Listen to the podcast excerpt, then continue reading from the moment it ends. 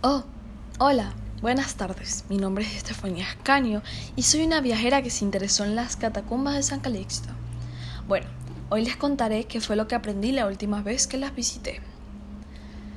Las catacumbas se construyeron a finales del siglo II con algunos subterráneos cristianos privados y de un área funeraria directamente dependiente de la iglesia romana.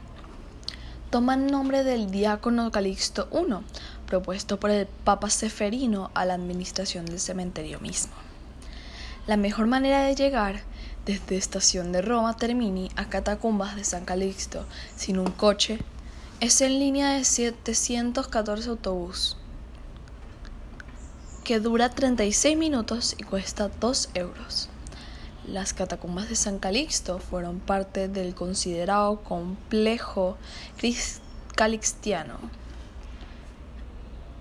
un área alrededor de 30 hectáreas comprendidas entre la vía Apia Antigua, la vía Ardeatina y la vía de las siete iglesias, en las afueras de Roma, que hospeda diversas áreas funerarias y catacumbales.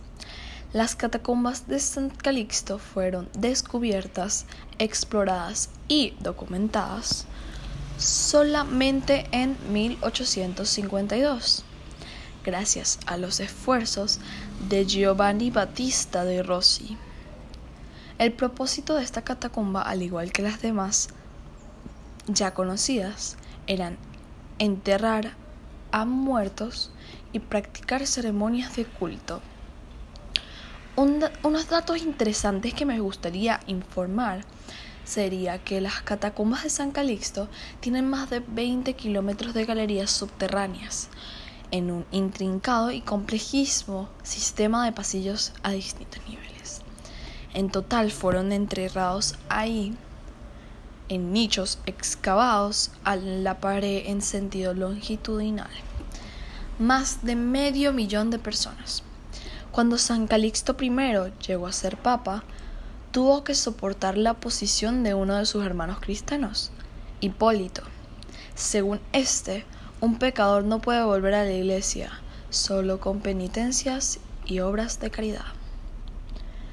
Ante esto, el santo debatió y convenció a los demás cristianos de que la misericordia de Cristo puede vencer cualquier pecado, que todo hombre está llamado a la salvación y vivir la conversión en las obras de caridad.